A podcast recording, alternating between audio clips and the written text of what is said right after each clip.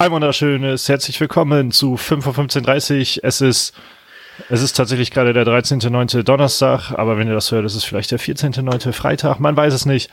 Wir sind hier bei Hör mal, wer da hämmert und es morgen, nee, Sonntag, äh, kommt das Spiel SV Werder Bremen gegen den ersten FC Nürnberg und ich spreche mit Matthias Althoff. Hallo Lars Nieper, vielen, vielen Dank, dass ich hier sein darf. Heute äh, getauschte Rollen, du bist in meinem Podcast. ja, genau.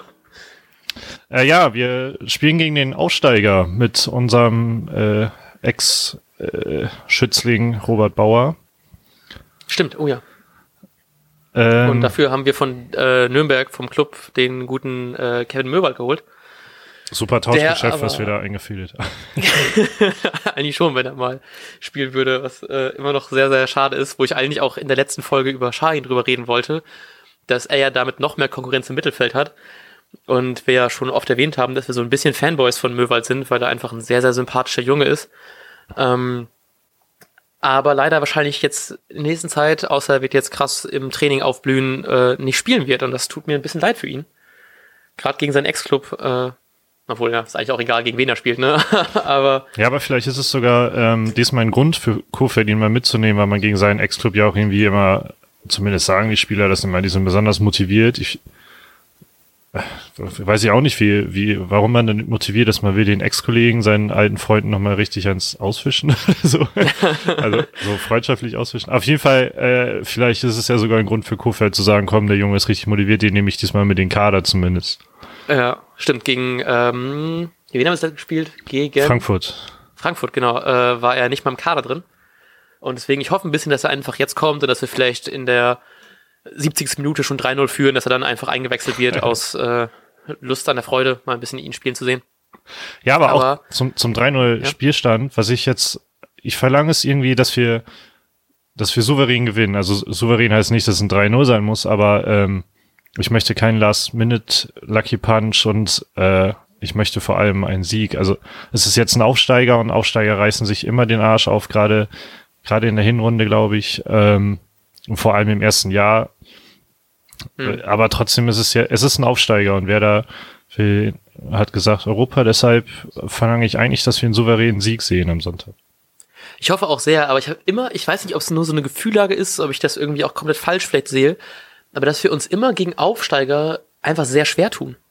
So, ich habe noch die Saison in Erinnerung, wo Ingolstadt und Duisburg aufgestiegen sind. Oder was Duisburg? Nee, Ingolstadt und Darmstadt aufgestiegen sind. Hm. Und ich glaube, da sahen wir auch richtig, richtig schlecht aus gegen die. Also, abgesehen davon, dass es wahrscheinlich auch nicht unsere beste Saison war zu der Zeit, aber ja. ähm, trotzdem so vom Gefühl her habe ich das Gefühl, dass wir vom Gefühl habe ich das Gefühl, dass wir gegen Aufsteiger immer nicht so gut dastehen und deswegen habe ich da wirklich ich glaube, wir werden gewinnen. Ich habe auch so vom Gefühl her, so, also so vom reinen Bauchgefühl würde ich sagen, dass es, dass es äh, auch ein deutliches Spiel wird, aber irgendwie, ja, wenn man in die Vergangenheit guckt, wird es, glaube ich, doch nicht so einfach, wie erhofft. Ja, und wir haben, glaube ich, schon gegen Hannover und äh, Frankfurt gesagt, dass wir deutlich gewinnen werden, bla bla bla. Stimmt. Äh, vielleicht sollten wir einfach sagen, es wird ein mega knappes Spiel und wir verlieren vielleicht sogar und dann gewinnen wir souverän. Man weiß es nicht. Aber deshalb auch zu, zu einer spannenden Sache und zwar der Aufstellung. Oha, ja. Äh, unser extrem breiter, international, internationale Qualität aufgestellter Kader. Wie stellst du dir das vor? Ähm, ja, ich glaube, Pavlenka ist ja jetzt wieder im, also Pavlenka ist ja wieder im Mannschaftstraining drin, deswegen denke ich mal, dass er auch wieder spielen wird. Augustinsson, Moisander, Velkovic und Geber Selassie werden hinten die Viererkette mal wieder machen. Ähm, ich glaube, dass auch äh, Shahin noch nicht spielen wird, vielleicht irgendwann eingewechselt wird, aber ich glaube, äh, Kofeld baut weiterhin auf Klaassen, Eggestein und Bargfrede. Ähm, vorne natürlich Kruse, Osako, der mal, äh, der krass überzeugt hat in den letzten Spielen, deswegen eigentlich auch keinen Grund sehe, warum man den nicht aufstellen sollte. Und dann vorne natürlich immer wieder schwer, wie man dann da reinsetzt. Und ich glaube, es wird aber Rashica sein dieses Mal. Ich hoffe, dass er einfach jetzt die Chance kriegt, ähm, auch gegen Nürnberg vielleicht ein bisschen mehr die Räume hat, die er sich sehr gewünscht hat. Und ich gönne es ihm einfach mal, ihn von Anfang an spielen zu sehen. Und ich hoffe es einfach sehr. Okay. Äh, ich habe zwei Abweichungen. Und zwar glaube ich, äh, ich rechne damit, dass Nürnberg sehr mauern wird.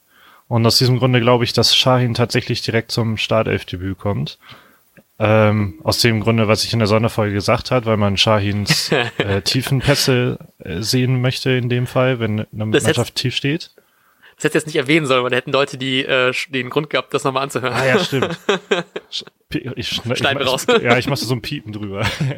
ähm, nee, und dann glaube ich, weil ich nämlich gerade auch von der Deichstube ein Interview mit Harnik gesehen habe und Harnik bei seinem Werder-Debüt gegen Nürnberg direkt den Siegtreffer gemacht hat und Harniks persönliche Statistik äh, anscheinend auch ist, immer wenn Harnik, ist egal mit welchem Verein, gegen Nürnberg trifft, gewinnt sein Verein und das auch noch zu null.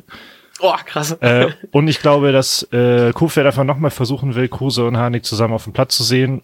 Und mit der gleichen Begründung, die du gesagt hast, sage ich, dass Rashica nicht spielt, weil die, ich vermute, dass die Räume enger werden, weil Nürnberg mauert. Ja. Und dann ist Rashica vielleicht okay, Punkt, ja. der entscheidende Faktor, wie er in den ersten beiden Spielen war als Joker, wenn das vonnöten ist.